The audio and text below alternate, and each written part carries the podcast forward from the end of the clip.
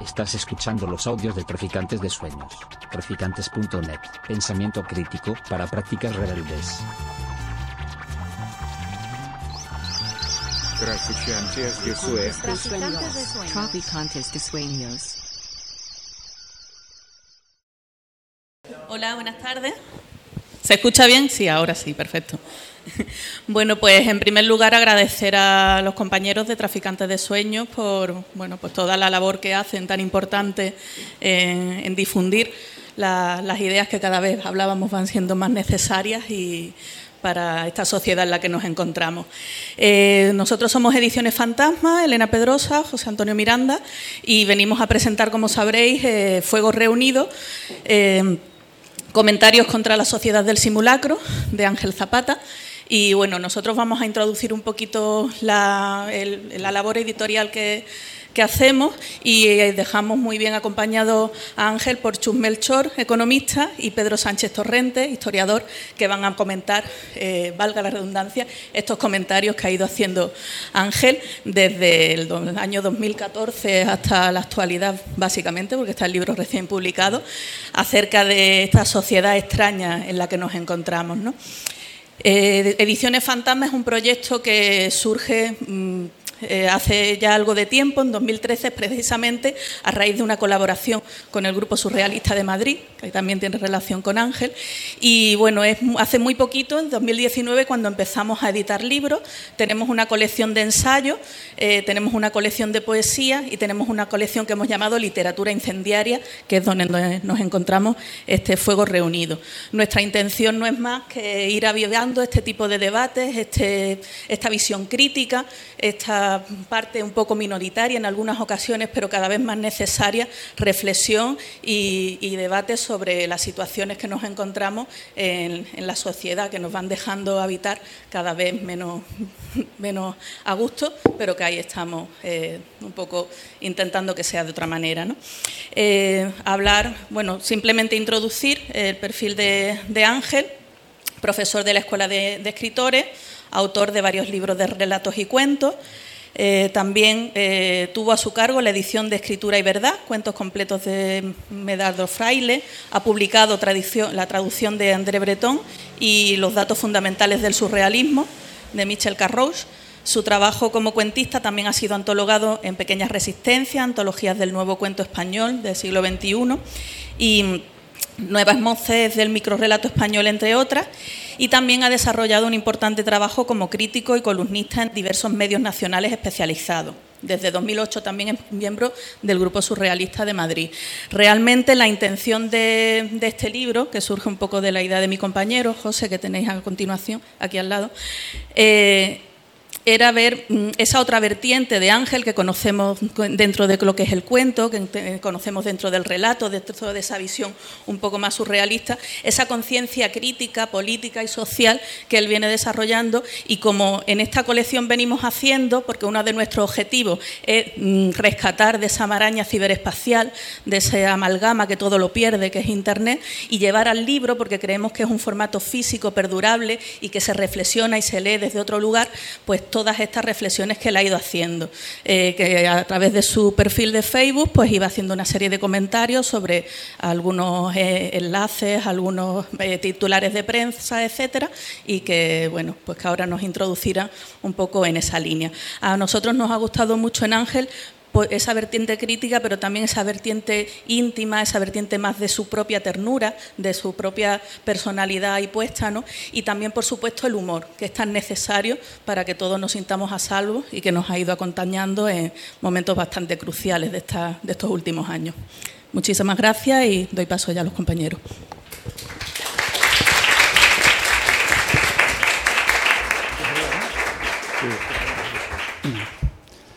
Buenas tardes. Bueno, como bien introducido Elena, eh, yo soy Pedro Sánchez Torrente y soy historiador, aunque no voy a hablar de historia. Mm, Mi formación es de medievalista, aunque la última década me, he dedicado al Egipto antiguo, con lo que me siento más egiptólogo que medievalista, pero de esto no diré ni una palabra, así que todo el mundo tranquilo. Voy a hablar de literatura, voy a hablar de surrealismo, voy a hablar de distopía, voy a hablar de humor y bueno, voy a hablar de alguna otra cosa que ya se irá desgranando, ¿vale? Eh, hago un aviso previo y es que vais a ver mucho tráfico de gafas, me las voy a ir cambiando todo el rato porque mi intervención eh, está plagada de citas al autor, citas al libro, citas a otros autores, citas a otros libros, entonces para mantener la literalidad y no cometer errores no tengo más remedio que leer, así que ya me perdonaréis, ¿vale? Bueno, cuando se introduce un libro, uno inmediatamente dibuja en su cabeza dos grandes temas, que son el autor y la obra. Estoy un poco encorvado, voy a, voy a, voy a ponerme mejor esto, perdonarme, porque da la sensación de que no voy a aguantar hasta 20 minutos, lo que creo que tengo. Vale, mejor. El autor o la obra. Bueno, Elena ya ha introducido un poquito el autor. Eh, yo iba a hablar del autor, pero resulta que hace unos días me enteré de una noticia que me dejó bastante trastornado y es que, pues, confiesa al autor, así, con descaro, que a él no le gusta que hablen de él, porque dice que tiene la sensación de que le están confundiendo con otro. Entonces me hizo mucha gracia, me lo apunté y dije, bueno, pues ya está, ya he descartado el 50%, me queda el otro 50%, voy a hablar de la hora. Pero resulta que aquí este canalla ha escrito un prefacio tan acincel, tan elocuente, que no tiene uno nada que decir de la obra, más que leer un trocito del, prefacio, que es lo que voy a hacer. Así que lo que he hecho es eh, fragmentar y glosar, yo creo que lo más importante del prefacio, que es donde Ángel hace que el libro se presente magistralmente bien a sí mismo, y que ya ha adelantado Elena, y voy a cambiarme las gafas por primera vez.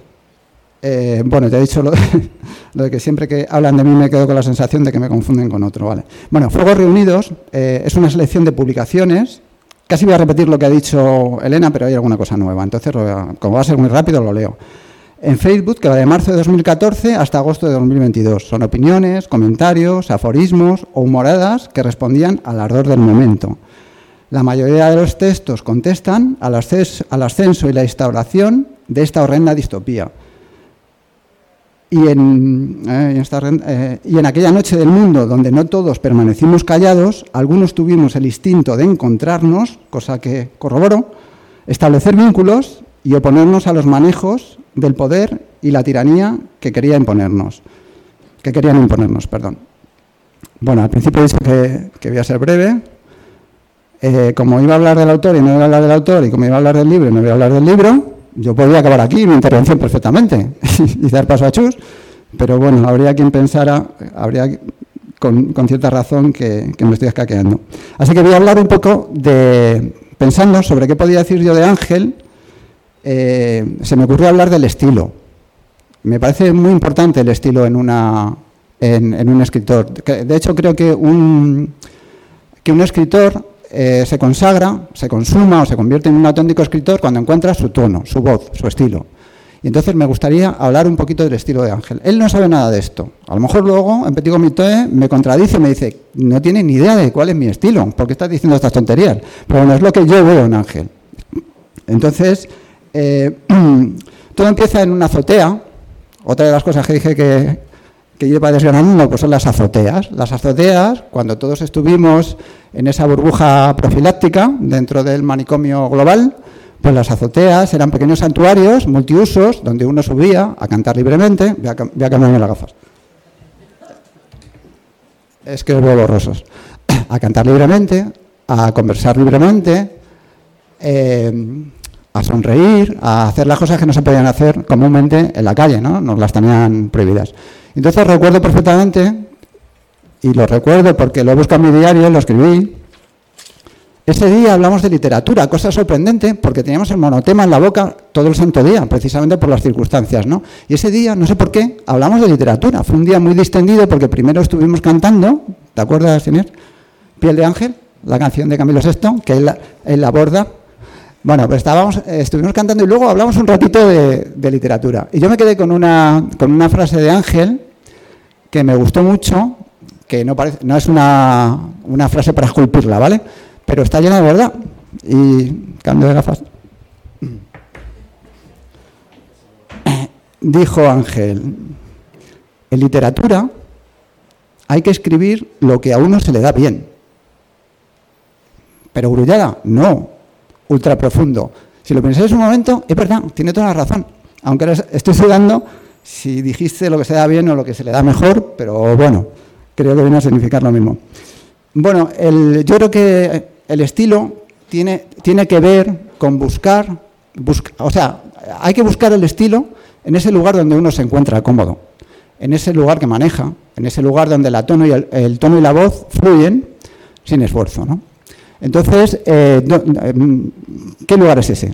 Pues el lugar, el lugar donde, donde que se te da bien, donde te, el, lugar que se te da mejor. y os preguntaréis, ¿y qué lugar es ese? Yo me lo pregunto. Digo, ¿cómo, una persona que quiere ser escritor eh, sabe qué es lo que se le da bien? Entonces, he dedicado un tiempo a pensar en esto y mi conclusión ha sido que lo da el carácter, lo da el carácter. Hay algo de intuición, hay algo distinto, pero lo da el carácter escribimos como somos. Eh, entonces pensé, ¿cómo escribe Ángel? Pues piensa en cómo es Ángel y seguro que das con las pautas que definen su estilo. Y ahora tengo que, leer. Eh, bueno, esto ya lo he dicho, lo de cómo saber dónde... Eh, Zapata, ¿cómo es Zapata? Pues para mí Zapata, en mi punto de vista personalísimo, no te me enfades, es una persona que destila pesimismo, pero pesimismo fundamentado, lúcido. Eh, es, una persona eh, que tiene una obra poética y que, y que ambas cosas, estas dos, se entienden muy bien con el surrealismo y con el humor ácido. Entonces, yo ahí ya lo tenía chupado. O sea, ¿cómo es Zapata? Pues es surrealista, es pesimista, y, es humorista. Esas, eh, a, grandes eh, rasgos, digamos que son las tres señas de identidad del estilo de Zapata. Luego, si él está en desacuerdo, como con el tema de que no le gusta que hablen de él porque parece que hablan de otro, igual intentando definir tu estilo parece que voy a estar definiendo el estilo de otro. Ya me lo dirá luego. Entonces, eh, ¿para qué sirve esto? Desde mi punto de vista, Zapata domina la inmediatez, y el fogonazo de las imágenes. Perdóname que lo lea, porque es que si no, se me estropea la forma que la tengo escrito. ¿no? Que va el libro, el libro de Fuegos Reunidos, si os fijáis, es un poco eso. Son las imágenes y las palabras, complementándose unas a otras. Si habéis ojeado el libro, eh, veréis que el libro no tiene sentido. no tiene sentido el texto sin la imagen y la imagen sin el texto. Entonces, eso es muy de fogonazo y eso es muy de inmediatez. Eh, ¿qué, se, escribe con esto? ¿Qué se escribe con este estilo? ¿Qué se escribe con este carácter? ¿Se escriben novelas? Pues yo creo que no. Y de hecho, yo creo que Zapata no es un escritor de novelas. ¿Se podría escribir poesía? Se podría escribir poesía. Pero, sin embargo, Zapata tampoco es escritor de poesía. Sí de texto lírico. Sí de texto lírico. Poesía bueno, mm, yo le conozco menos. y luego, el, ¿qué encontramos? O sea, ¿para qué es idóneo? ¿Para qué es idóneo este estilo? Pues es idóneo para cuentos, es idóneo para relatos, es idóneo para estampas, es idóneo para inesperáforas. Y os preguntaréis, ¿qué son las inesperáforas? ¿Qué se está, qué se está inventando este hombre? No, yo no me lo invento, se lo inventó Zapata. pues eh, la inesperáfora podría ser perfectamente eh, una nueva figura literaria. Y yo la definiría así. Independientemente del grado de surrealismo que contenga un texto, mantiene extrañamente la congruencia. Estas palabras son de Zapata. Lo tengo anotado en mi diario. Así que eso es una inesperáfora. Y diréis, ejemplos, ejemplos. Y voy a poneros algún ejemplo. Antes de los ejemplos, eh, se me ocurrió una imagen que no quiero dejar pasar, que bueno, es un, casi un guiño que me hago a mí mismo, porque es verdad que todos tenemos, o todos los escritores tienen un estilo, pero que no existen estilos genuinamente puros. O sea, eh, los hay eh, con diferencia de grado, más influenciados y menos influenciados. Pero todos beben de otros estilos, todos eh, son deudores de otros autores, ¿no? Entonces me puse a lucubrar y pensé, piensa a ver qué influencias puede tener Zapata. Y se me ocurrió esta imagen. Y yo me imaginaba Zapata escribiendo y veía a Flaubert eligiendo las palabras minuciosamente, como él hacía, declamando, y luego a Voltaire, a Voltaire sacándole punta a las palabras y poniéndole aguijón. Y digo, ahí está Zapata. O sea, Zapata es, es esa minuciosidad, esa, esa exquisitez, ese mot juste, ¿no? la palabra juste, y esa, ese aguijón que le pone Voltaire a las palabras. ¿no?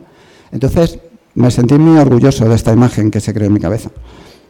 Y ahora sí voy a los ejemplos. Eh, hemos hablado de los, de los rasgos que definen el estilo Zapata desde mi punto de vista, que son surrealismo, humor y pesimismo. Y voy a poner un ejemplo de cada uno. ¿vale? A partir de ahora, ya, mm, como lo que voy a hacer es leer, pues ahí van los ejemplos. Ejemplo de inesperáfora surrealista. Hace unos años, por la época que perdí a mi madre, escribí al obispado pidiendo, por amor de Dios, dos patas traseras de cualquier cuadrúpedo. Siempre que las dos patas sean traseras. No tenía, no tengo preferencia por ningún tipo de cuadrúpedo, decía la carta. No me contestaron explícitamente. A través de terceras personas, el obispado me hizo llegar un frasco, ni pequeño ni grande, donde nadaba una pareja de caballos de mar. Os dejo un momento en silencio para que lo rumiéis.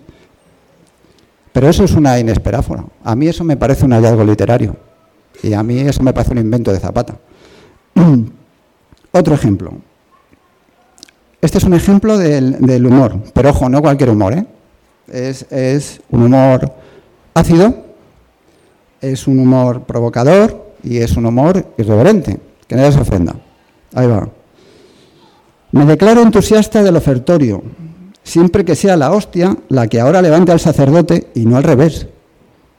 Espero que no haya ningún sacerdote en la sala y si lo hay que tenga sentido del humor.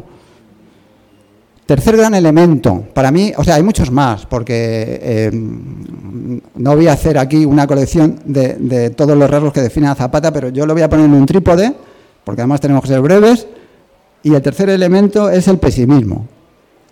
Zapata es pesimista, yo creo que eso no se le escapa a nadie pero es un pesimista con fundamento y es un, es un pesimista puntiagudo. Y entonces aquí va una muestra. A mí este, este me encanta, es que casi me, me llega el sabor a, a la boca cada vez que lo leo.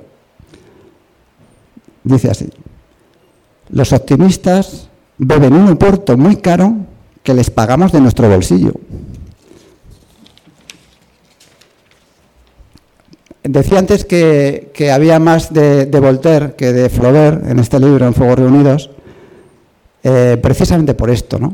Hay, un, pasaje en el Cándido, si lo habéis leído, el Cándido de Voltaire, en el que Cacambó, el criado, le pregunta, ¿qué es el optimismo?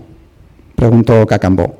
Ay, amigo, respondió Cándido, optimismo es la manera de sostener, lo repito por si no se ha entendido, optimismo es la manera de sostener cuando todo va mal, que todo va bien.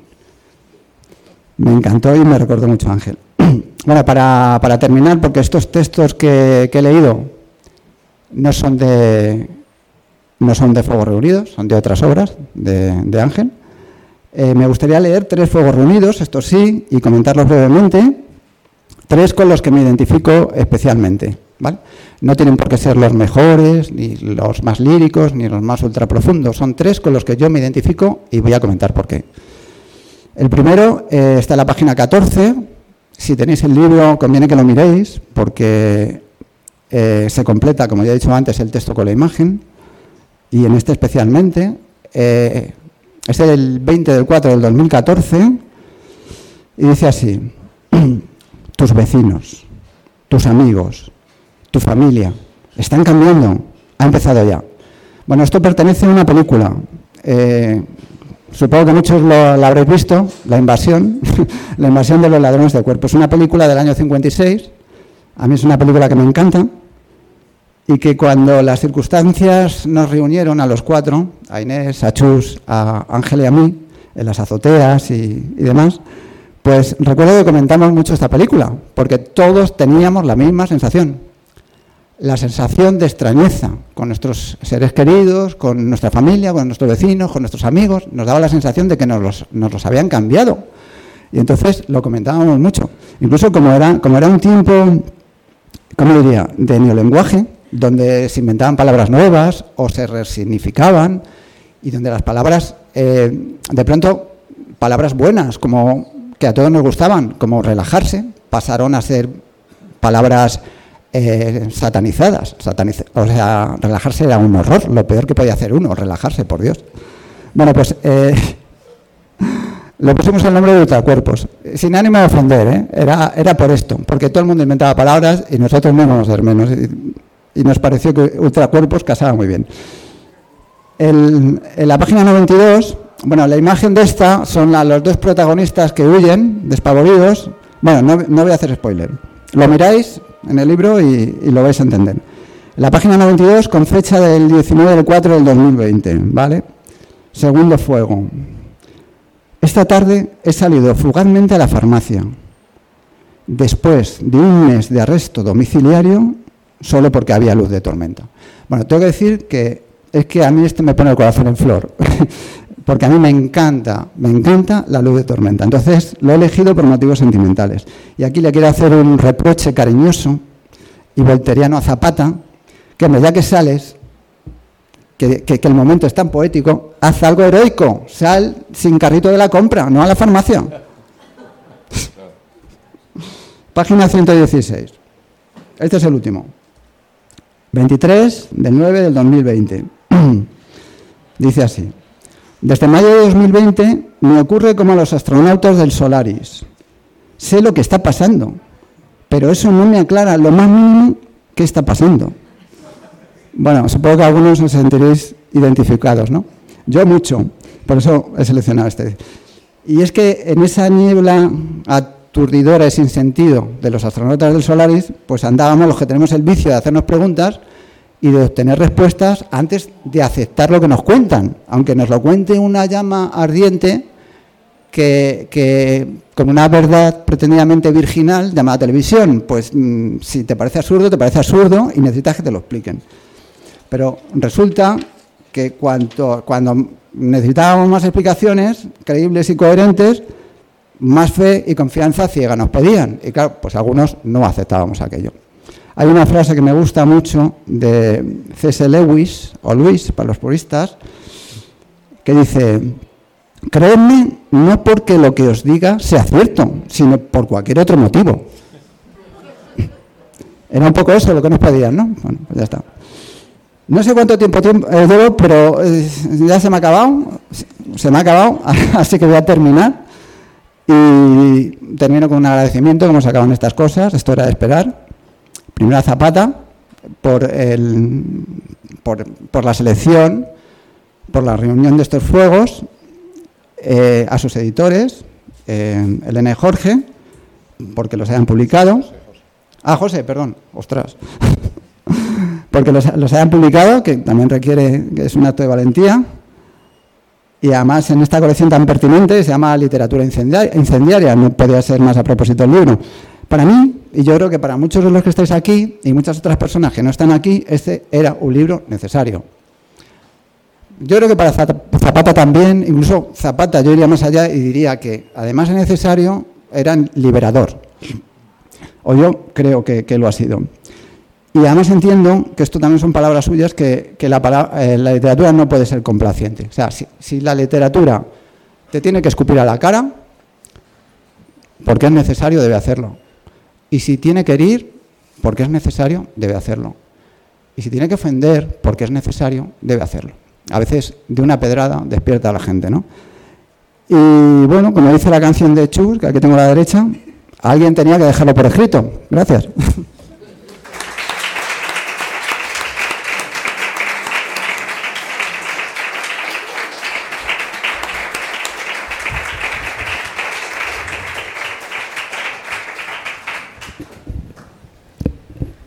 Bueno, yo soy Chus Melchor y soy economista y bueno, me ha invitado Ángela a que presente el libro. Yo sí que voy a hablar del libro.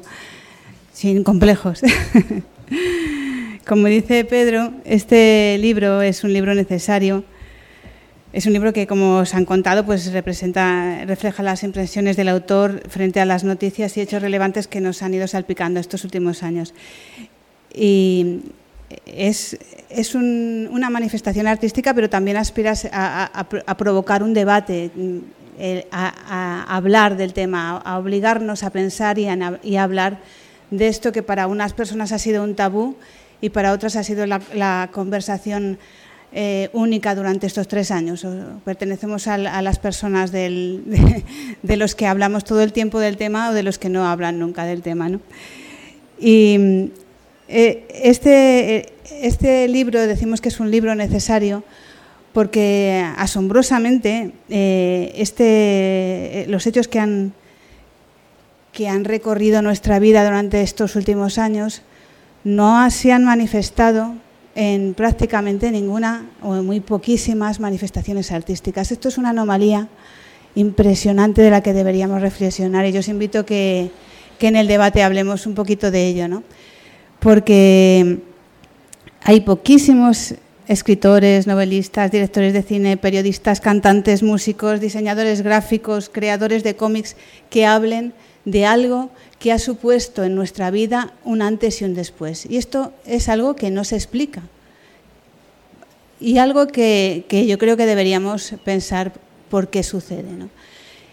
Y por otro lado, además, los que muchos de los, de los artistas y de los artistas que se han diferenciado o que se han, se han proclamado disidentes en otras épocas o rebeldes, eh, en este caso se han alineado con el, con el discurso oficial y no ha habido ni prácticamente protestas ni manifestaciones en contra de lo que se decía, ¿no? pero ni siquiera en, el rap o en el graffiti, en ninguna, en absolutamente ninguna manifestación, ni siquiera en las más callejeras o las más eh, contestatarias que, que deberían ser. Entonces, es algo que, es muy relevante, que está sucediendo y que debemos pensar por qué. Entonces, este, agradecemos mucho que todas estas editoriales y que estos artistas eh, se manifiesten y, escriban sobre lo que nos ha pasado, sobre esto que, ha sido tan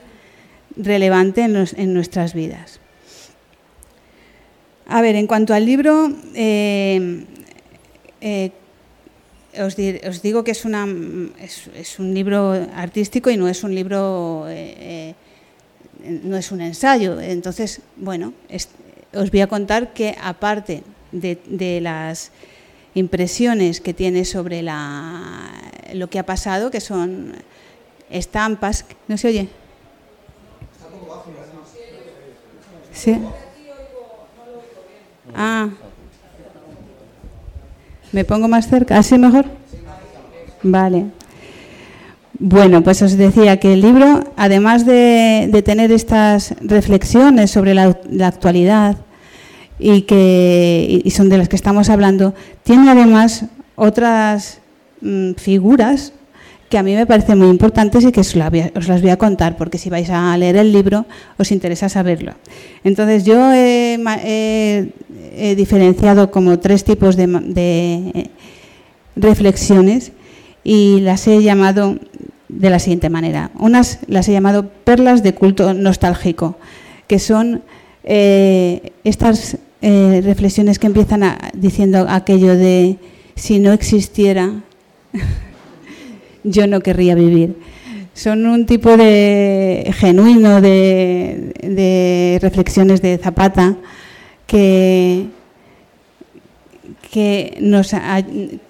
bueno, es que me estoy, me estoy distrayendo, perdonad. que mm, son estampas, imágenes, iconos, visualizaciones eh, eh, flashes que resuman nostalgia, que reflejan una época, una infancia de los años 60 en su caso, que además denotan una forma de ver la vida en la que los iconos visuales ayudan a vivir. Eh, y dan coherencia al personaje, al autor como personaje. A mí me parece súper interesante este tipo de, esta figura literaria que se ha inventado, porque además, una vez que, que la lees, puedes jugar a, a identificar estos iconos en tu propia vida. Porque todos tenemos estos iconos que, sin los cuales nos querríamos vivir pero si no aprendes a identificarlos, a lo mejor pasan desapercibidos. Entonces a mí me parece muy divertido el, aprender a identificar estos iconos que a veces son pues objetos de, la infancia y otras veces son objetos que a lo mejor habéis odiado toda la vida. Yo, yo me he, reconocido uno en mi vida que es una sopera rococó eh, muy, muy, muy eh, hortera que mi madre saca todas las, las, cenas de Navidad y que siempre he odiado, pero que pasado un tiempo he reconocido, me he reconocido a mí misma que sin esa supera yo no querría vivir. Entonces os invito a que leáis este tipo de imágenes y que las, introduzcáis en vuestra vida. La otra colección yo la llamaría las catástrofes del mundo espacial. Y son también una colección muy curiosa, porque son noticias que van apareciendo, salpicando las noticias de los diarios y que normalmente nos pasan desapercibidas. ¿no? Seguro que ni os habéis dado cuenta. Pero una vez que empecéis a leer este libro, cuando volváis a ver los diarios, veréis estas noticias, ya nos pasarán desapercibidas. Es como cuando vas a coger fósiles y al principio no ves ninguno. Una vez que has visto uno, ya los ves todos, ¿no? Pues ahora vais a ver, cuando leáis el libro, vais a ver estas noticias en los periódicos. Son noticias curiosísimas que de vez en cuando aparecen y que son apocalípticas, pero dentro de millones de años.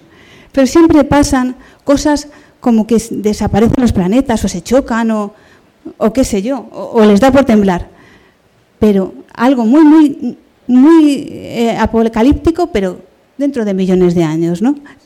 Nunca te dicen, son, son noticias que nunca son buenas, ¿no? Nunca dicen, el planeta está, entrará en una fase de temperaturas ideales para el desarrollo de la vida y la biodiversidad. Esto no lo van a decir nunca. Siempre va a desaparecer la vida, va a desaparecer el planeta, va a desaparecer, qué sé yo, todo. Entonces, es otra de las cosas que cuando lees el libro os van a cambiar un poquito la vida. Bueno, y dicho esto, pues el, resto de, bueno, la mayoría de las otras eh, reflexiones sí que son eh, noticias que son como flashes, como eh, microfilms, frases unidas a, la a imágenes y a reflexiones de Zapata que van repasando su vida en estos años y que nos ayudarán a recordar también eh, lo que nos ha ido sucediendo. ¿no? Comienza en 2014 y con sentencias tan reveladoras como la, y tan clarividentes como la que ha comentado Pedro, que ya en 2014 eh, publicaba Zapata.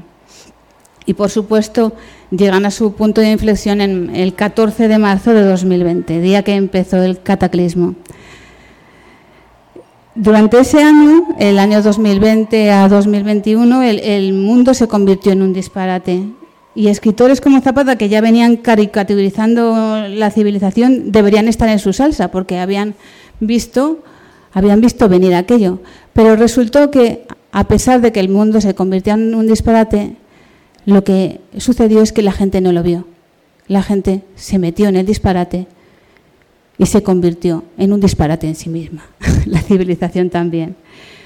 Entonces, todas estas eh, cosas tan surrealistas que nos sucedieron, pues van, van salpicando el libro. Yo os voy a leer una de ellas en la página 119, que refleja un poco lo que nos estaba pasando. Dice, yo no sé qué les meten a los subus, pero el caso es que ayer me comí uno y tuve una alucinación en la que el gobierno le decía a la gente, bajo todo tipo de amenazas e intimidaciones, cuántas personas, entre familiares y allegados, podían reunirse en su puta casa el puto día de Nochebuena. Perdona, Julia. Debo estar muy mal de la azotea para haber alucinado algo así. Muy mal, imaginaos. Además de estas alucinaciones, de, este, estos disparates, el, paisaje se convirtió en un cementerio. ¿no? Todo estaba prohibido salvo que se dijera lo contrario. Como dice en una como dice Zapata en una reflexión, se, prohibió todo lo relacionado con la felicidad. la vida social, los rostros al descubierto, salir con amigos, reunirse, celebrar, cantar, ir a un espectáculo, visitar parientes. Hay que recordarlos. Eh, es muy necesario recordar esto porque tendemos a olvidarlo. Eh, algunos de vosotros seguramente estuvisteis en aquellas eh, convocatorias que venían de Francia de Danse Angkor para seguir bailando, porque bailar en la calle era un acto de rebeldía.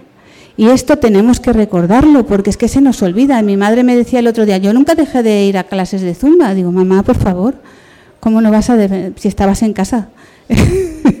bueno, pues se nos ha olvidado. No podemos recordar algo tan disparatado que sucedió y es necesario que de vez en cuando leamos libros que nos lo recuerden o nuestros propios diarios, porque bailar en la calle era un acto de rebeldía. Y esto no puede ser, ¿no? Esto era así. Bueno, a partir de 2021 empezamos en la, fase de las vacunas, en la fase de, extorsión, presión, amenazas, caza de brujas. Voy a leer una de las reflexiones sobre este tema, página 151. Dice, Diario ABC. Merkel quiere devolver los derechos y libertades solo a los inmunizados. Y con los no vacunados, eh, reflexiona Zapata, y con los no vacunados, ¿qué quiere hacer? ¿Obligarles a llevar una estrella de David en lugar visible? ¿Pasar a la fase siguiente? Es otra de las cosas que también tendemos a olvidar. ¿eh? Merkel quería devolver los derechos y libertades solo a los inmunizados. Repito muchas veces porque es que es tan increíble. Ahora igual nos parece raro, ¿no? Ahora dices, pero ¿de verdad quería hacer eso? Pues esto se, publicaba, esto es lo que nos sucedió. Hay que decirlo mil veces porque es tan distorsiona tanto que, nos cuesta creerlo. Leo otra en la página 176. Dice El País.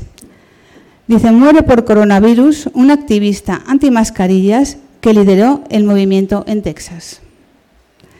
Esto es una noticia ejemplarizante y reflexiona Zapata. Dice, día tras día el aparato propagandístico, de la dictadura no cesa de difundir este tipo de noticias ejemplarizantes.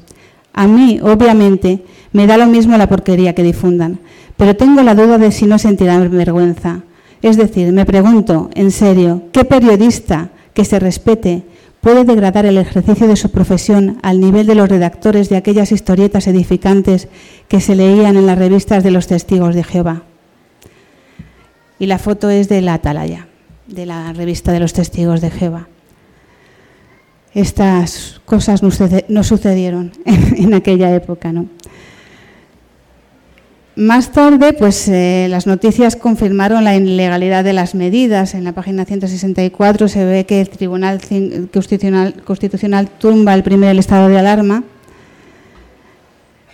y, no pasó nada. Pues bueno, ya inconstitucional, bueno, y luego fue inconstitucional lo otro y bueno, ya pasó. ¿Qué más da, no? Eh, había muchos políticos, prácticamente todos los políticos eh, justificaban las medidas, aunque fueran inconstitucionales, porque habían salvado vidas. Este era el mantra, ¿no? Y por último, eh, ya la consolidación de la nueva normalidad. ¿no? En la página 221 dice, Antena 3, el retiro y otros ocho parques de Madrid cierran por la ola de calor. Y reflexiona Zapata. Dice, no, no es verdad. No los cierran por eso. Los cierran porque pueden.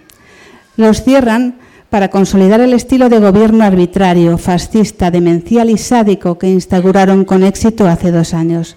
Los cierran para que no se te olvide quién manda aquí, para recordarte que eres un mierda y que vas a aceptar cualquier despropósito, que estás dispuesto una vez más a tragar mansamente con la irracionalidad que toque izquierda y derecha la misma pestilencia, gobernantes y gobernados la misma morralla indigna. Igual aquí alguien se ofende.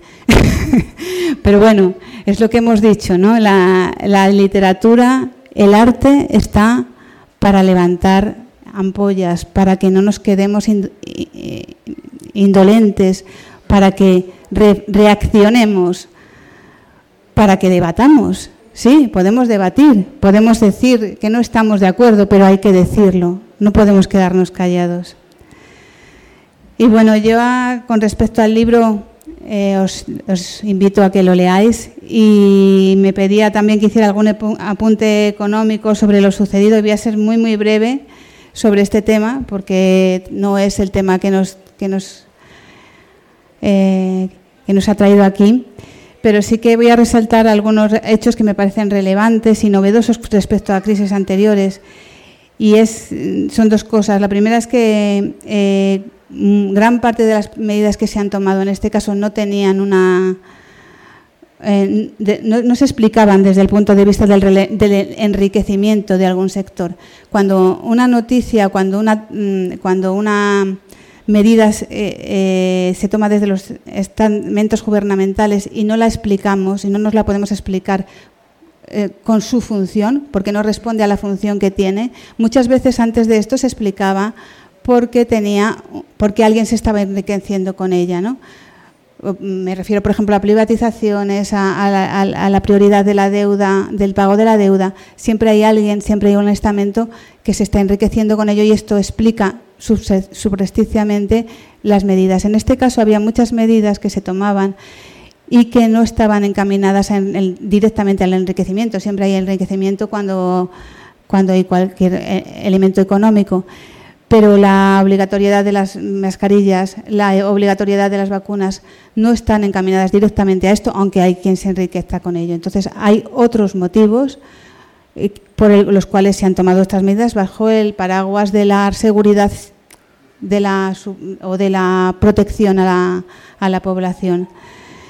Y, y, lo más relevante también de esta, la otra cosa relevante de esta crisis es que eh, en un principio las medidas que se tomaron parecían precisamente antieconómicas y decían, de hecho, los sectores de izquierdas que, la derecha, eh, eh, al principio cuando Boris Johnson no quería adoptar las medidas que, priorizaba la economía sobre la salud, porque decían que las medidas eran antieconómicas, eran, era un, un, pistoletazo en el pie, ¿no? un disparo en el pie, porque se estaba cerrando la economía. Luego nos dimos cuenta de que esas medidas que parecían en un, principio que no iban a, enriquecer a nadie, sí que tenían como objetivo enriquecer o cambiar el, tejido productivo, desviar el, el, tejido productivo hacia las grandes empresas.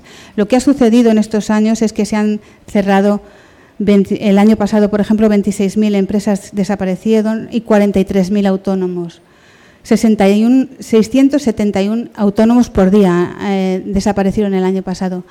Eh, la, destrucción del tejido productivo, además los, autónomos que ahora aparecen ya son autónomos falsos, ya no, ya no, ya dependen también de otras empresas, no son autónomos de los que se pueden ganar la vida con sus propios clientes, sino que trabajan para una gran empresa, son en realidad trabajadores precarios. Entonces, eh, lo que se ha perdido y lo que se viene perdiendo es la pequeña empresa y la capacidad de las personas y de las empresas para buscarse la vida, para eh, crear su propia economía, para tener su propia autonomía financiera. Y, enlazo esta autonomía porque yo creo que la pérdida de autonomía es lo que ha definido esta crisis. La pérdida de autonomía financiera en este caso, pero también la pérdida de autonomía de los profesionales médicos, que ya solo actúan a través de protocolos, de los pacientes, que ya no, no pueden elegir en, ningún caso su, cómo, cómo, cuidarse a sí mismo, de los estados a través de la deuda, pero esto ya venía sucediendo, pero también la pérdida de autonomía para, de las personas para tomar decisiones sobre nuestros cuerpos, sobre la manera de preservar nuestra propia salud, sobre cómo defendernos o protegernos de una tormenta, sobre eh, cómo pensar, la, lógica dejó de servir para gestionar nuestra vida y, tuvimos que seguir instrucciones que no tenían lógica para poder preservar nuestra salud. Yo creo que la pérdida de autonomía ha sido una de las eh, claves que han, que han diferenciado esta crisis de, otras anteriores. Eh, y también la aceptación por parte de la población de esta pérdida, de este control y de, eh, y de la actitud de la población con respecto a la pérdida de derechos básicos también. ¿no? Es una, los derechos básicos dejaron de ser algo por lo que luchar y en el momento en que viene cualquier eh, evento que se sale de lo normal o que dicen que se sale de lo normal, que puede ser una tormenta, te pueden decir que tus derechos básicos como el de la libre eh, libertad del movimiento están no estaban consolidados y se acepta y lo peor es que se acepta. Bueno, eh, igual me he ido de por otros derroteros porque yo venía a hablar del libro. Pero bueno, eh, vuelvo a, recomendaros que lo leáis. Si, si, hay aquí artistas, escritores o de cualquier otro tipo, eh, os animo a que, a que o, de teatro, estoy viendo por ahí alguna, pues a que, a que se hagan manifestaciones artísticas que reflejen esta, esta actualidad. Y, y nada, y dijo paso a Zapata, que también quiere hablar de su libro.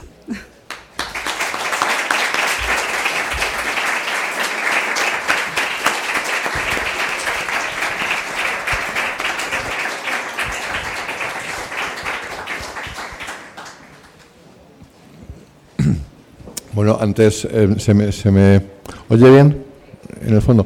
Pues eso, o sea, eh, antes que nada daros, daros las gracias por vuestra presencia esta tarde en, en esta presentación, ¿no? Eh, dar las gracias, desde luego, a traficantes que nos ha acogido con, con, con tanta amabilidad. dar las gracias también a mis editores, Elena y José, que bueno, son eh, verdaderos coartífices de, este libro. Se contaba en, la presentación de, que, hicimos en Málaga, ¿no? que, eh, bueno, que la, la, idea realmente la tuvo José. Yo cuando, cuando, cuando él me dijo lo de hacer un libro con, con, con las entradas de, de no sé, como que me quedé así eh, pero, pero, bueno, o sea, luego, eh, eh, según iba, iba confeccionándolo, pues bueno, me, me, me, me iba entusiasmando y sí, o sea, vi que, que, que, efectivamente había un libro ahí y luego Elena bueno es la que la que le ha dado forma gráfica y, y, lo ha hecho posible ¿no? y dar las gracias también a Pedro y a, y a, Chus, que lo, que lo han presentado con, con tanto acierto y, y, con tanto rigor. Yo, yo, yo quería que me, que me acompañaran ellos eh, hoy, porque, bueno, en, en, los hechos que hemos eh, vivido en los últimos años y que para mí eh, han sido traumáticos, bueno, pues, pues han estado Ahí nos, nos, nos hemos acompañado mucho, nos hemos apoyado eh, mucho, eh, eh, hemos, hemos, hemos, hemos quedado cuando los toques de queda no nos lo permitían, etcétera, etcétera. Es decir, bueno, han sido verdaderos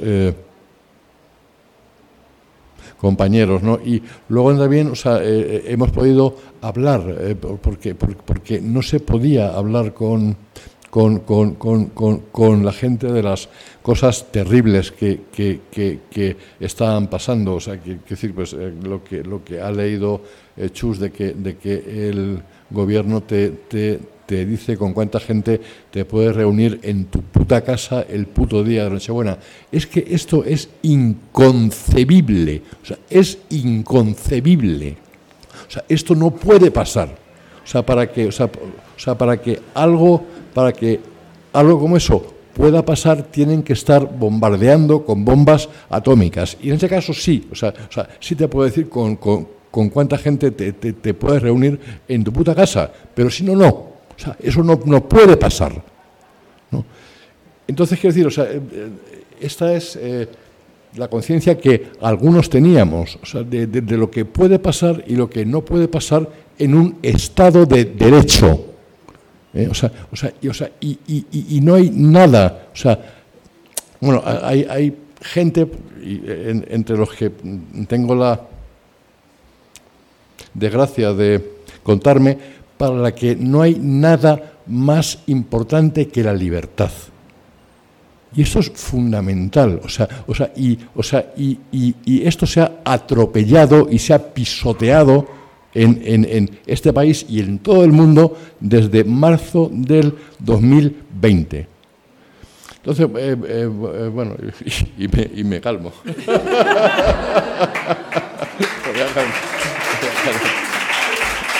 Bueno,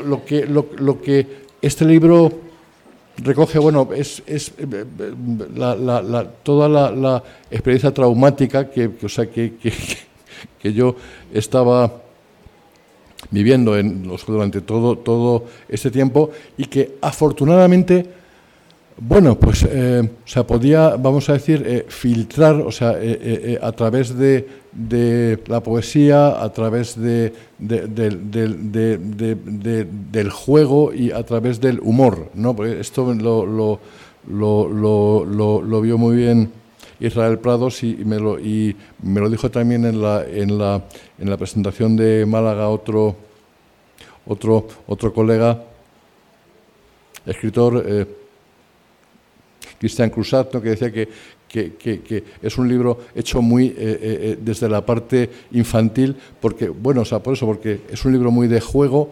porque es un libro que, que pone en primer plano el humor también, y porque, bueno, o sea, tiene, ti- tiene esto que los, que los niños tienen de, de decir la verdad, o sea, la, que, lo, lo que no se debe decir, o sea, de decir que- que- que- que el rey está desnudo, ¿no? Eh, claro, quiero decir, o sea, no, no, o sea, no porque, porque yo tenga ninguna verdad, o sea, quiero decir, eh, o, o- o- o- porque, o, porque lo que yo digo sea la verdad, no.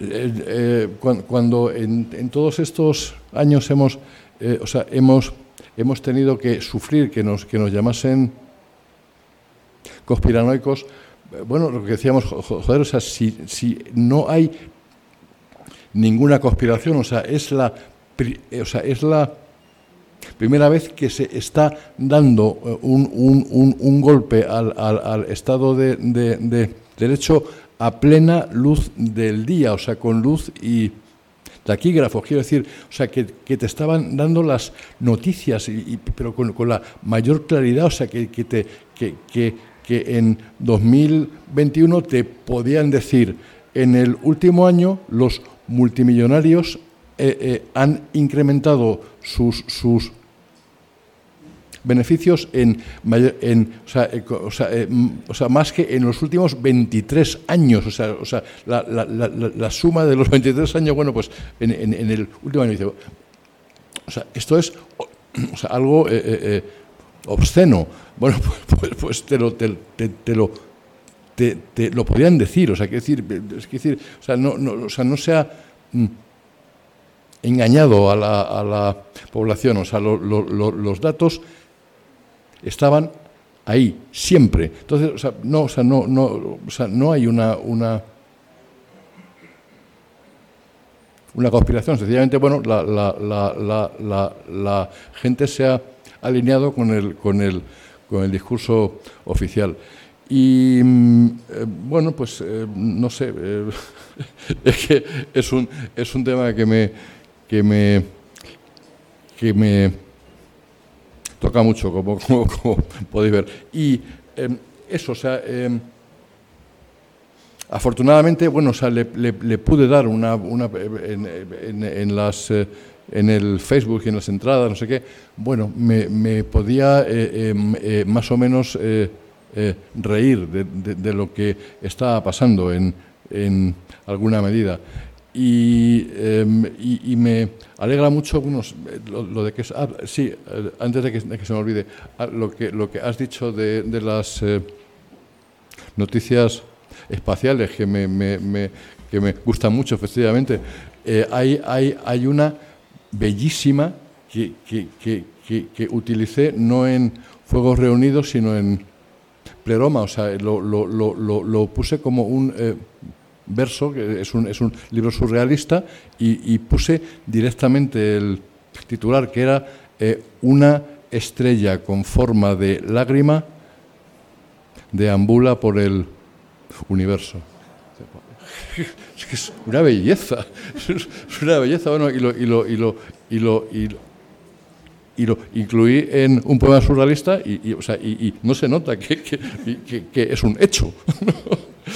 Entonces, bueno, no sé, o sea, em, querría, eh, o sea, básicamente, bueno, que, que, abriéramos un pequeño debate, si, si alguien quiere decir algo, aportar alguna cosa o lo que... Bueno, que sí, teníamos previsto y vamos dando paso a que podáis participar y hacer preguntas y todo eso, ¿no? Dar las gracias de nuevo a, Ángel, a Chus y a Pedro, porque precisamente no es casualidad que tengamos un historiador, un economista. Eh, dice Ángel que no es analista, analista político y ha dicho Chus, esto no es un libro de ensayo, pero hay muchos datos y bien fundamentados. Eh, la literatura, el arte, tiene que estar al servicio de eso, de acompañar y de, de reconfortar a aquel que se siente totalmente abandonado. Y eso Ángel lo ha hecho de una manera muy particular, como solo él sabe hacerlo. Y bueno, y precisamente esa trayectoria de saber desde el año 2014 cómo se estaba conjugando todo y qué cosas iban pasando, eh, hacen que haya sido un poco visionario para la sociedad que ahora estamos sufriendo. ¿no? Muchas gracias y os paso, ¿vale? Voy pasando el micro y vamos viendo turno de, participación. Tenemos, como tenemos que tener luego, si queréis que firme el libro, Ángel, y todo eso, pues a lo mejor hasta menos cuarto, como mucho, ¿vale? Yo os voy diciendo tiempo.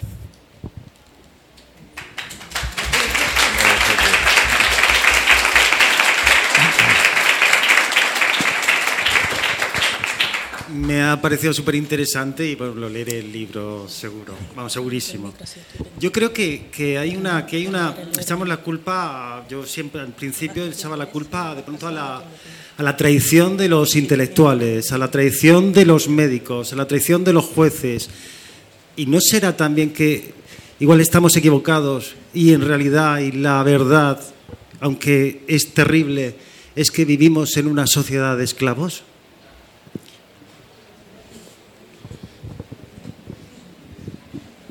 Bueno, hombre, como, como, como, como, como ha dicho Pedro, yo, yo, yo soy eh, no solo pesimista, sino muy pesimista. Entonces, o sea, o sea veo que, que, que, que, es algo que progresivamente, o sea, o sea vamos, vamos, eh, vamos encaminándonos, claro. O sea, es, o sea el, el, el libro arranca en 2014 y hay como, o sea, como, o sea, como, como, o sea, como una progresiva degradación de, de, las libertades de, y, y, y, como que, o sea, o sea se, se, se, va consiguiendo introducir en la, en la, en la, en la conciencia colectiva lo de que, bueno, que las, que las, que la, o sea, que las Libertades es algo que se, que se, que se puede vulnerar, que se, que o sea que, o sea que te dan que te quitan. Claro, lo de lo de lo, lo, lo que, o sea, esto que ha leído Chus, que, que Merkel, o sea, dice que se está planteando devolver las libertades como si fueran suyas. O sea, pero ¿cómo, cómo, cómo vas a devolver las, las, las libertades? Eso, eso, es un disparate. ¿no? Eh, eh, claro, que, o sea, y, en todos estos años, o sea, hemos leído cosas de, o sea, de ese tipo constantemente y no han ardido las puertas de los ayuntamientos, como, como, como arden en Francia, claro, porque cuando, cuando, cuando alguien, eh, o sea, cuando, cuando, cuando un gobernante dice, o sea, mm, estoy planteándome si devolver las libertades, tienen que pasar cosas. Claro, eso, eso, eso, eso no se puede consentir. ¿no? Entonces, bueno, pues sí, vamos a una ciudad de esclavos, pues, yo qué sé, pues, esperemos que haya alguna, algún, algún tipo de, de, de, de no sé. Eh, buenas tardes. Eh, gracias a todos por la... No, no, no, no, no, no sé. Oh, oh, sí. Eh, buenas tardes, gracias a los, a- al Tribunal Médico de Tres y, y quiero... Eh, sí. Bueno, quiero decir que me trabuco por la emoción, ¿vale? O sea, es verdad y es una ironía, o sea, porque está el aforo completo y Perro Sánchez ha cogido la COVID. Y, y- y gente cercana a mí en estos días, no guade- no guardéis. Entonces yo como historiadora, periodista y, la escritura en ciernes, eh, a ver, uno, la plataforma antidesahucios en Madrid y en toda España protestó desde el principio, mostró el desacuerdo, o sea que estoy en desacuerdo. Eh, bueno, pinceladas. Retiro lo han cerrado, pero yo vivo en la Casa de Campo y esa no la cierra nadie. Y es un parque histórico de Madrid también. Que no lo riegan, bueno, la naturaleza hará lo que pueda. Está seco ahora, claro, pero y el retiro está verde, pero estoy en desacuerdo también. O sea, porque la Casa de Campo no se ha cerrado durante la pandemia, ni durante la Filomena, vamos. Y, Claro. y claro, o sea, la Casa de los Vargas, territorio real desde el siglo XV, ¿no? Y, y bueno, eh, a ver, yo, yo no he tenido COVID, he pasado la pandemia sola, pero se ha muerto una amiga, mm, señoras mayores a las que estoy, o sea, soy muy allegada con las personas mayores. Lo han pasado dos veces, tres veces, han resistido y, no han resistido, porque tengo una amiga en la residencia de 86 años. Pero bueno, el, el COVID está ahí. O sea, un amigo muy íntimo mío lo ha cogido en Londres, visitando a su hija de turismo por Edimburgo, tal. Y a ver, y bueno, el libro de Marta Sanz, pe- Persianas metálicas bajan de golpe, mm, a mí me ha gustado mucho, porque se plantea una distopía, pero como historiadora, repito, la Primera Guerra Mundial, que se cayeron tres imperios, el austrohúngaro, ta, ta, ta, eh, que Stefan Zweig, por ejemplo, eh, se suicidó en el 41 en, Petrópolis eh, porque pensaban que los nazis iban a dominar el mundo. O sea, hemos sufrido muchas pandemias, muchas pestes desde, desde tiempos inmemoriales. sí, en el medievo sí, pero hay otras, ¿no? Eh, crisis climáticas, bueno, la crisis climática es, es, es- es la hostia para mí, o sea, esa es la que importa. Pero, y bueno, yo pienso que, como decían los cantantes, no future, o sea, yo no lo voy a ver, pero las generaciones venideras que me atañen, porque tengo familia, pues me dan pena. Pero bueno, Hombre, o sea, yo, yo en, la, en, en la parte médica, o sea, no, no quiero entrar porque no, no, no, no estoy capacitado para hablar de eso. Mm, Sí te puedo decir, algo que, es algo que me, que me, que me parece, o sea, una anécdota eh, eh, significativa y que cuenta Ángeles Maestro. O sea, Ángeles Maestro fue, fue diputada por, por eh, Izquierda Unida y es, y- y es médico. Y ha contado públicamente que, que un colega suyo médico que pertenecía al equipo de, del controlaba, ¿cómo se- de, de don Simón, ¿no? Em, eh, eh, le contó que eh, a los pocos días del confinamiento, no, al mes siguiente, en, o sea, en abril del 2020, eh, les reúnen y les dicen que eh, las medidas que se, que, se, que se van a tomar en lo sucesivo no son ni medidas mm, médicas ni, ni sanitarias, sino que son medidas políticas. Poco para decirles que, que, que, no fastidien, ¿no? Eh, y este amigo suyo se, se, marchó, claro. Los otros no, bueno, siguieron ahí. Decir, bueno, que hay, hay, muchos indicios, o sea, yo en, en, en, esa parte, eh, eh, o sea, no voy a entrar, hay eh, libros ya que, que, que, que, hablan de eso, mm, pero, pero, bueno, o sea, o sea no, no, no dudo de que hubo, bueno, pues una epidemia, eh, pero, pero, lo que hay es, o sea, es, es la utilización de, de, de, de, una epidemia con fines o sea, que, que, no son sanitarios y que no son médicos, que son políticos y de gobernanza, o sea, de, cambiar el, el, el, orden de las, de, las, de, las, de las cosas. No sé si, si, si quieres decir algo.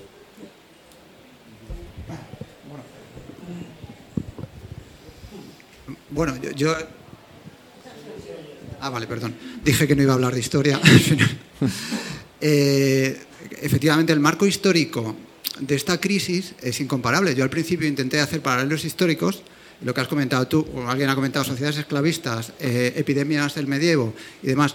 Efectivamente, pero eh, realmente se pueden comparar eh, con, un Estado de Derecho, de democracias avanzadas, de libertades, de amplias libertades, ¿Alguien se podía imaginar que eso caería de la noche a la mañana? ¿Alguien se podía imaginar que podrían suspender todas nuestras, o sea, nuestras libertades y nuestros derechos? Que luego se iba a declarar ilegal y que no iba a pasar nada. Esto no se lo podía imaginar nadie. Eso es un atropello. Históricamente eh, es cierto que uno puede buscar paralelos, pero nada se parece a esto. Y yo insisto, lo que he dicho antes de la zarza ardiente y la verdad revelada.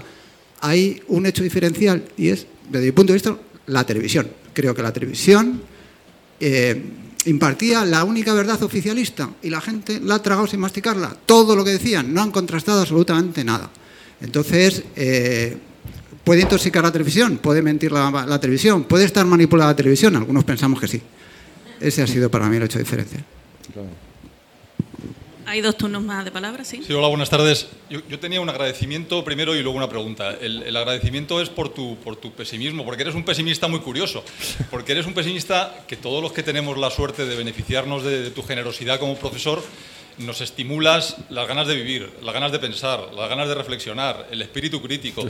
Pues yo quiero que todo el mundo sea, sea, un pesimista de esa manera, vamos, porque yo que me he beneficiado de tu, de tu sabiduría y de tu generosidad, pues lo único que ha sido, lo único que he recibido son ganas de, de leer de otra manera, de leer la vida, la realidad, y por lo tanto, pues ojalá todos los pesimistas sean como tú y, y, me, y me encanta. Y luego la pregunta es, has hablado del, del gobierno, has hablado de la, de la prensa, ¿salvas algún estamento de la sociedad? ¿Algún estamento de la sociedad ha estado a la altura en una situación como esta o, o no?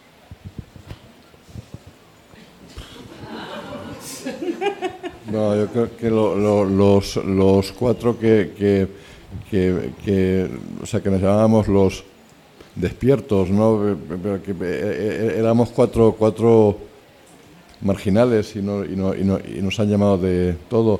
Eh, no, no, no sé, o sea, yo me, me, me, me claro, eh, yo, yo he vivido eh, esto en, en, en, en, lo personal de, de una forma traumática por, por, lo que antes hablaban de la tradición de los intelectuales, o sea, o sea muchos intelectuales que para mí era, eran referentes, o sea, o sea gente por, por, o sea, por la que yo me, me, me, me orientaba para, para, para pensar, se ha tragado esto, ¿no? Y, así, o sea, in, intelectuales de, de talla, pues bueno, bueno o, sea, o, sea, o sea, no se lo tragó desde el principio Agamben, que, que, o sea, que se puso contra, y o sea, luego posteriormente el, el, el, los de, el, el comité invisible, o sea, eh, eh, eh, eh, Julián Cupá, ¿no? que, que, que, que, o sea, que, que, que, o sea, que sí, eh, bueno, han, han eh, o sea, sí, sí se opusieron ¿no? a, lo que, a lo que estaba pasando, pero la, la, la inmensa mayoría de, de gente a, a, a, la que yo consideraba como maestros pensadores, pues no, sea, eh, han, han, entrado en el... En el o sea, en, en este, eh, o sea, en, o sea, en, en nuestro terreno, desde mi, desde mi punto de vista, en esta justificación de la barbarie. Y bueno, pues eh, eh, ellos eh, eh, sabrán por qué, no sé.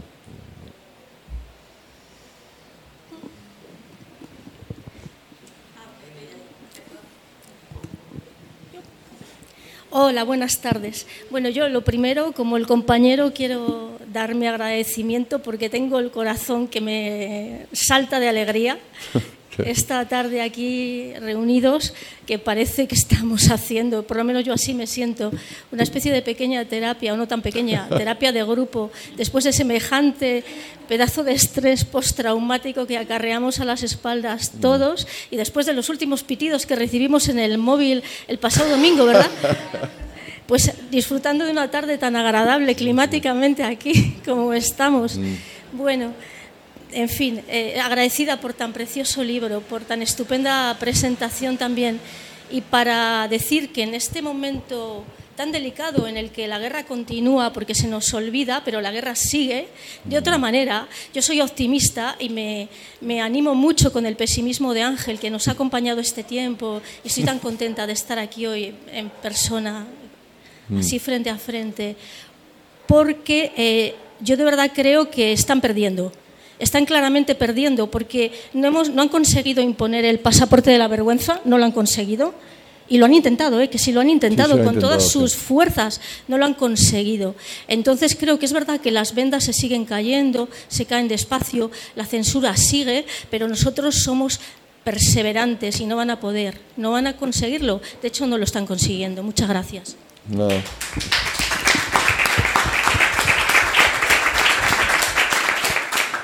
Ojalá, ojalá, ojalá tenga razón. O sea, hombre, si, si hay eh, algo que es un hecho también, o sea, que decir que lo que eh, lo que quieren hacer es eh, demasiado complejo. O sea, es, es, es, es como, como, o sea, o sea, es, o sea, o sea, es como, es como, es como, como un circo de 20 pistas.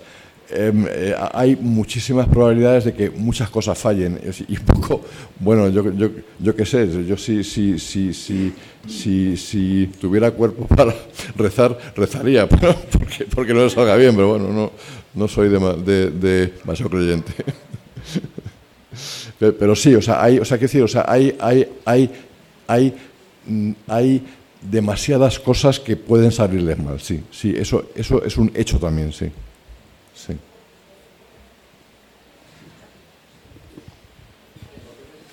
Hola, ¿se oye? Sí. Pues nada, era solamente dar las gracias porque iniciativas como esta son muy necesarias. Y, pero quería, eh, eh, ¿por qué hablar? Porque no pensaba hablar, pero he, he escuchado que el futuro, mm, como que para los jóvenes va a ser negro y tal.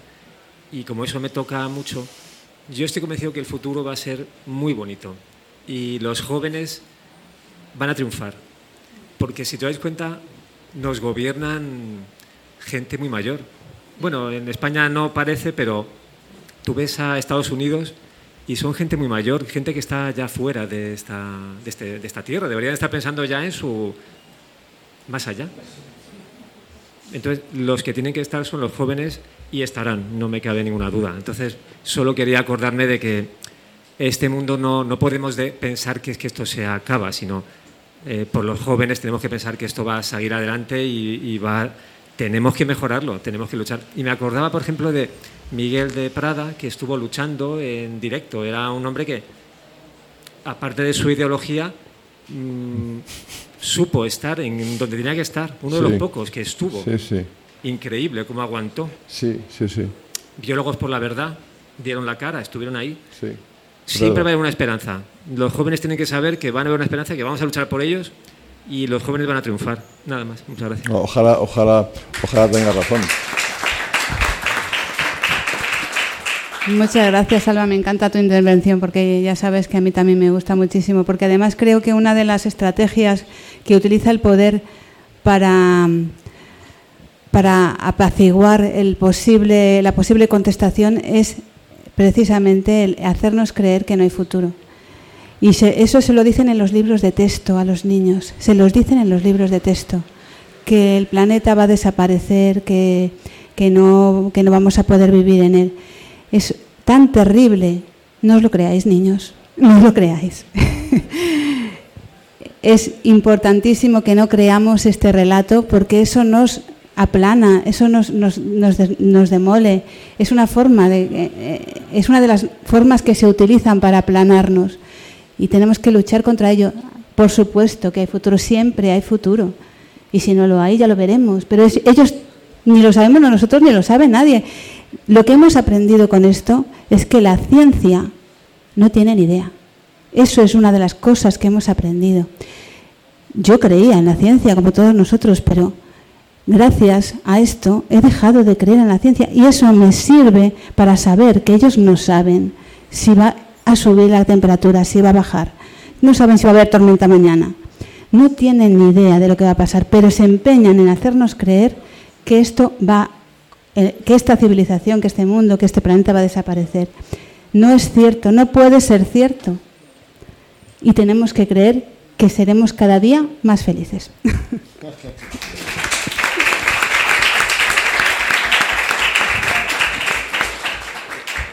Sí, a, propósito del último comentario de la compañera, una cosa es el tiempo y otra el clima, eso hay que tenerlo claro.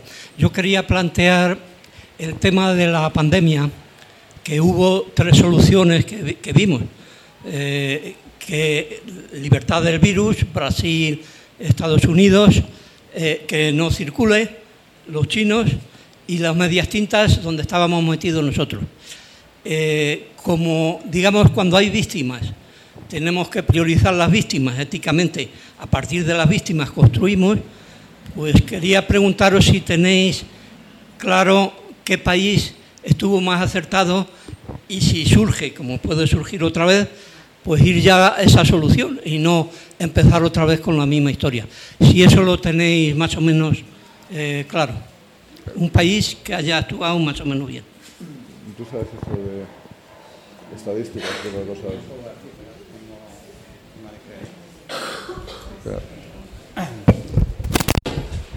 A ver, eh, saber a ciencia cierta no te lo puedo decir, está en las hemerotecas, pero sí te puedo comentar, porque uno se ha informado por muchos canales, ha hablado con mucha gente, ha contrastado más o menos la información, porque como os digo, yo siempre antes de tragarme las cosas las mastico, de un lado y de otro, ¿eh? O sea, no me sitúo en ninguno de los dos lados, me, sitúo en el lado de Pedro Sánchez Torrente. O sea, saco mis propias conclusiones y tengo pensamiento propio. Por lo que yo he entendido es que en los países donde las medidas han sido menos restrictivas es donde menos problemas han tenido con el COVID, empezando por África. En África no han hecho ni puñetero caso. Los índices podéis mirarlos porque hay páginas en Internet. Ahora gente, siempre hay gente que dice, no, pero es que en África no hay viejos, entonces no mueren. No, pero es que en África eh, no, hay un conteo fiable de las víctimas. Bueno, podemos, tenemos el caso de Bielorrusia, tenemos el caso de Suecia. Desde luego, eh, tendríamos que reconocer, para, si vuelve a ocurrir, que esperemos que no, por lo menos los países donde se ha hecho fatal. Y tú has mencionado dos, pero nosotros no estamos tan alejados de esos países. O sea, somos de los países en los que peor se ha hecho con diferencia. Yo creo que hemos ido todos con traumas, trastornados o tarados. Espero que a corto plazo y que se nos pase. Pero esto ha causado un daño y un desgarro en la sociedad que para mí es irreparable. Siento no darte cifras concretas, pero todo está publicado. ¿eh?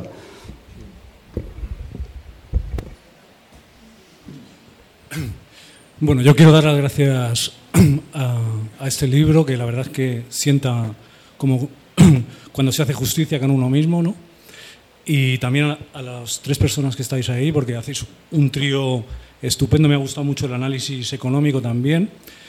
Y mm, yo quiero decir que sí que creo que hay una conspiración y que la conspiración consiste en, en crear em, gente atemorizada, idiotas y gente enferma.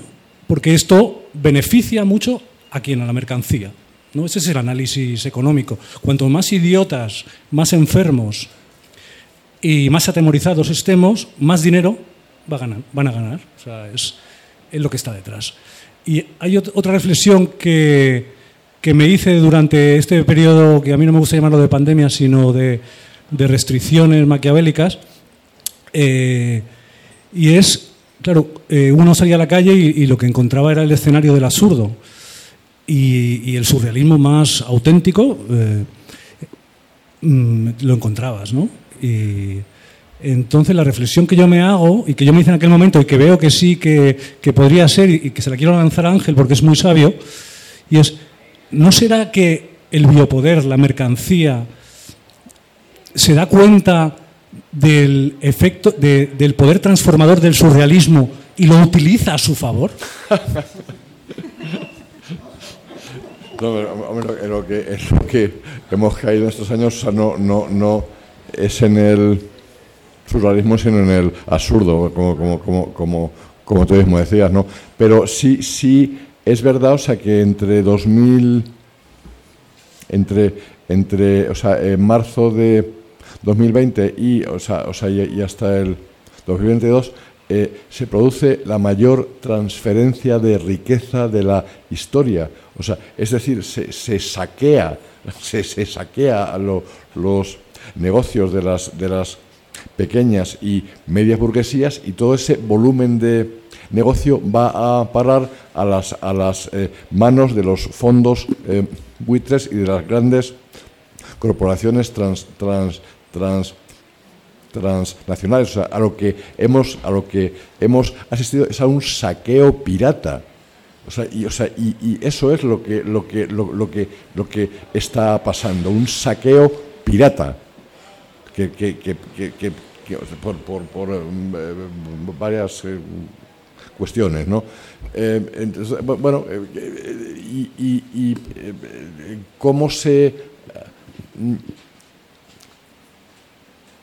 hace esto? Bueno, pues o sea, eh, ha, ha sido la, la- o sea, la, la- gran gimnasia social ha, ha sido el COVID, pero, pero como muy bien decía Pilar, eh, van a seguir, o sea, van a seguir, van a, van, van a seguir con la va- vainas esta, o sea, no, no, o sea, eh, eh, el, el capitalismo o sea, o sea, siempre ha salido de las grandes crisis destruyendo capital.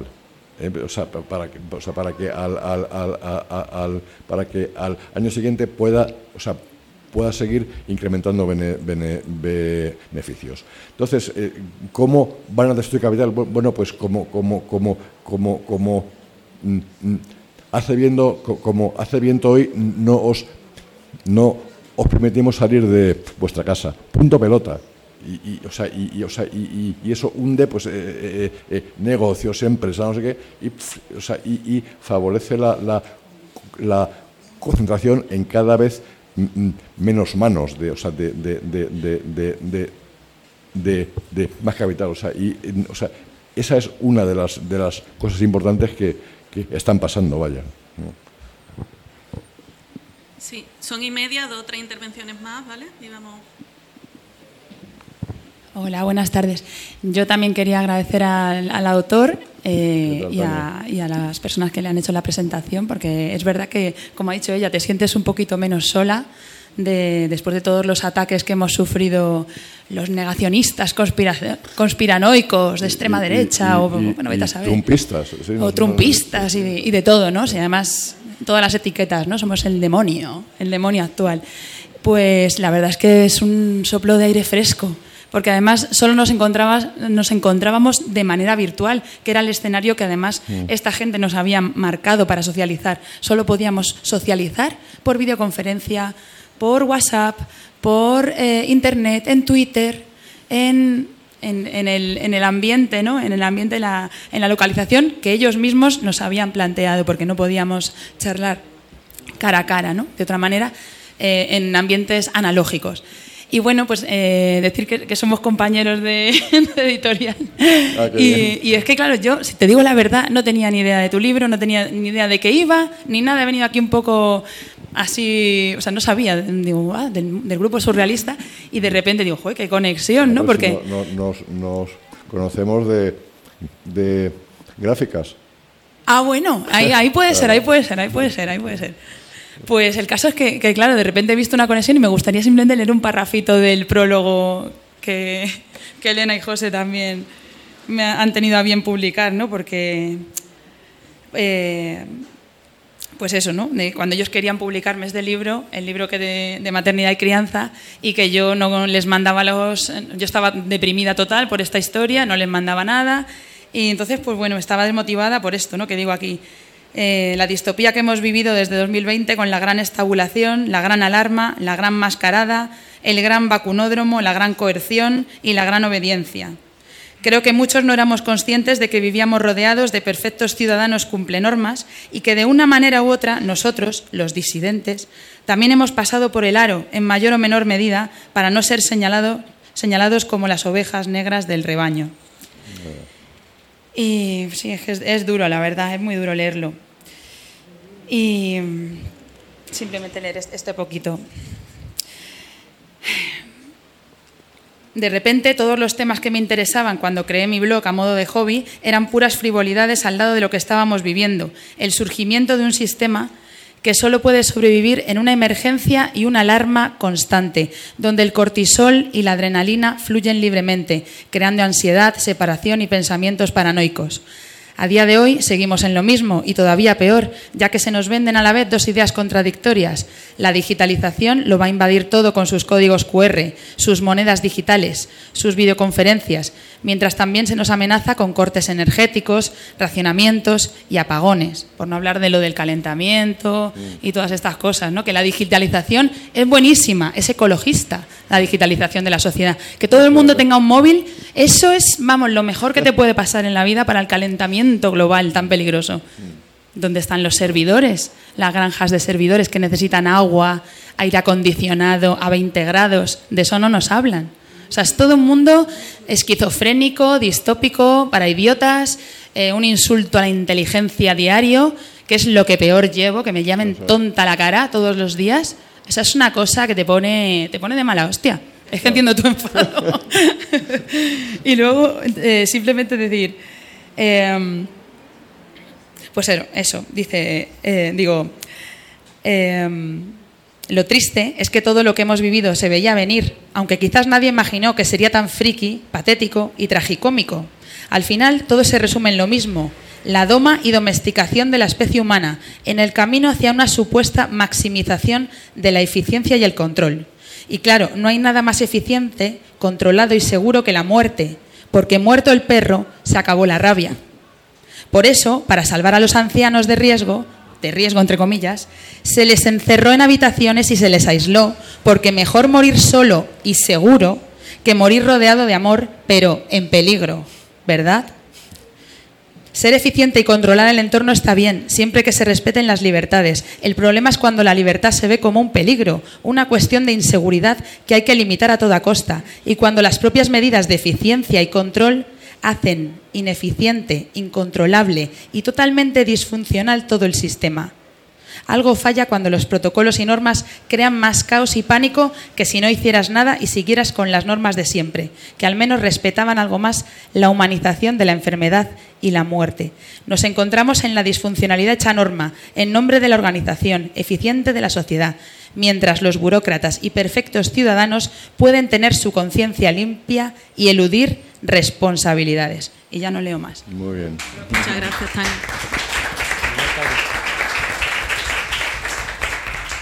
Bueno, ¿alguien más? ¿Cerramos con esto? ¿Alguien más tiene algo más que decir? ¿Sí? Bueno, pues como cierre también quería dar algunas pautas porque hemos estado hablando aquí de algunas cuestiones y que yo os animo a seguir investigando. ¿no? Precisamente iba a mencionar eh, el libro de Tania, que son interferencias sobre el discurso dominante con respecto a, maternidad y crianza. Y hay una reflexión que ella hacía muy interesante, que puede que esas normas desde los expertos, ¿no? esa dictadura de los expertos que estamos viviendo acerca de darle de mamar cada tres horas, cámbiatelo de pecho cada X, ¿no? eran ya una antesala de lo que estamos viviendo ahora. Veníamos en el metro y veíamos esa cartelería que han puesto de no te sientes en la escalera mecánica y preguntaba, ¿de verdad? ¿De verdad nos tienen que decir eso?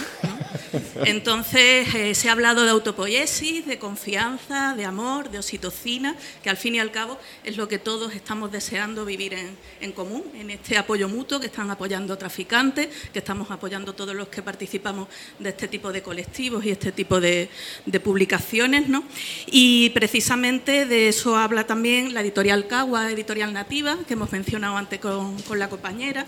Eh, eh, Máximo Sandín, biólogo, que investiga precisamente sobre todo esos aspectos de que esos virus y bacterias a lo mejor no son tan nuestros enemigos en un lenguaje bélico, sino que a lo mejor son lo que nos hace que seamos seres humanos y estemos en este, en este mundo. ¿no?